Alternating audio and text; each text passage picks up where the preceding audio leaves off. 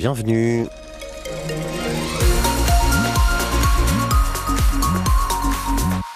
Les infos avec Didier Charpin. Bonjour Didier. Bonjour Eric, bonjour à tous. Ça circule bien, notez un léger ralentissement sur nos écrans de contrôle sur la nationale 158 à hauteur du rond-point bleu d'IF en direction de Falaise. La météo, une nouvelle journée sous la grisaille, des averses, du vent de sud-ouest assez soutenu également.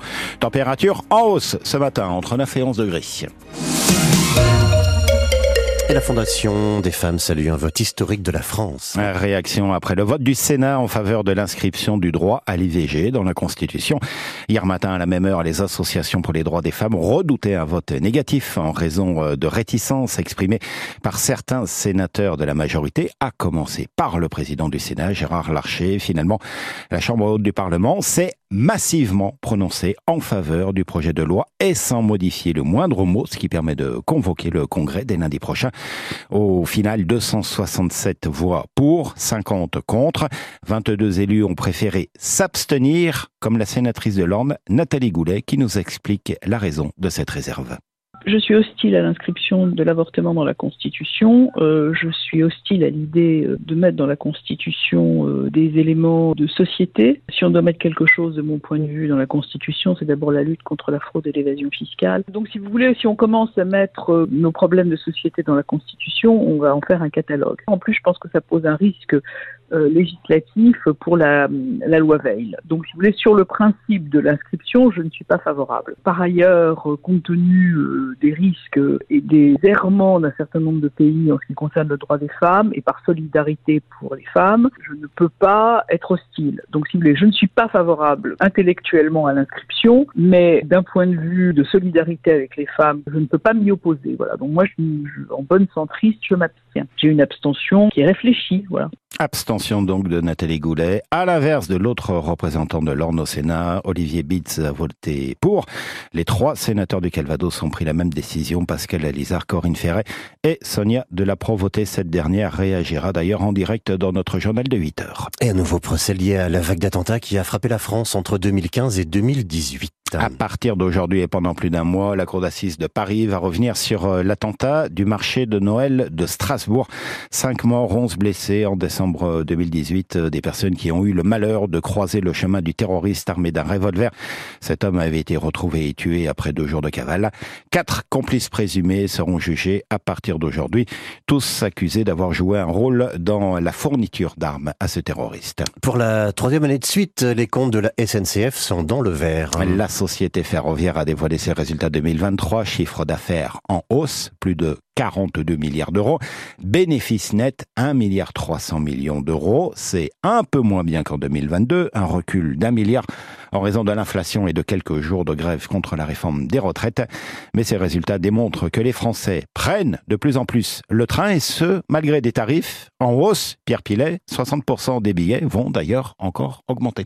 Une hausse de 2,6% du prix des billets TGV, c'est ce qu'a annoncé le PDG de la SNCF hier. Jean-Pierre Farandou estime qu'elle est modérée. Pour les Ouigo et les Intercités, pas d'augmentation des tarifs en prévision. Malgré plus de 10 milliards et demi d'euros d'investissement l'an dernier, montant record qui sera sans doute dépassé en 2024, sur plusieurs axes, on manque de matériel, donc on rate des ventes. C'est ce que regrette Jean-Pierre Farandou. Il cite l'exemple des rames qui sont complètes 8 à 10 jours avant le départ pour illustrer la réalité de la demande des clients. La compagnie attend toujours ses TGV-M, des rames nouvelle génération qui devaient arriver sur les rails en fin d'année dernière. Elles seront là au mieux à l'été 2025 car le constructeur Alstom a du retard. L'entreprise Mikit affirme qu'elle n'abandonne pas ses clients. Elle réagit sur France Bleu après la diffusion de nos reportages en début de semaine. Nous avions pu entendre la détresse de 15 clients qui avaient signé un contrat avec l'agence Mikit de Bayeux, mais cette dernière a été mise en liquidation judiciaire.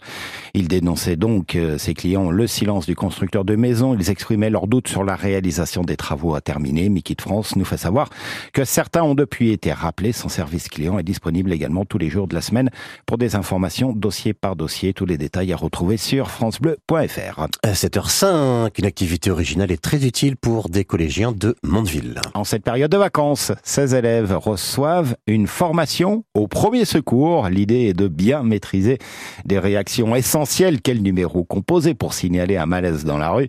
Comment mettre une personne en position latérale de sécurité? Ou alors quels sont les bons réflexes à avoir pour euh, stopper une hémorragie Des connaissances euh, qu'ils ont pu acquérir pendant un stage de trois jours? Formation qui s'est achevée hier au centre de secours des pompiers euh, de la Folie Couvre-Chef à Caen. L'occasion pour ces collégiens de découvrir comment fonctionne le centre de traitement de l'alerte, c'est-à-dire là où arrivent les appels de secours, Marie-Marty c'est dans cette grande salle que les pompiers réceptionnent au téléphone les appels de secours dans le Calvados. On gère les interventions euh, marquantes où de nombreux appels peuvent arriver. C'est le lieutenant Michael Guerny qui explique comment ça marche devant le regard attentif des adolescents. On a de tout, essentiellement oui, du secours à personne ou de l'assistance à personne en fin de compte. À partir d'ici, nous on redistribue les appels, euh, soit ce qui ne nous concerne pas, vers la police, gendarmerie ou le SAMU. En tout, ce sont 28 opérateurs et 7 chefs de salle qui se relaient pour orienter les personnes vers les secours.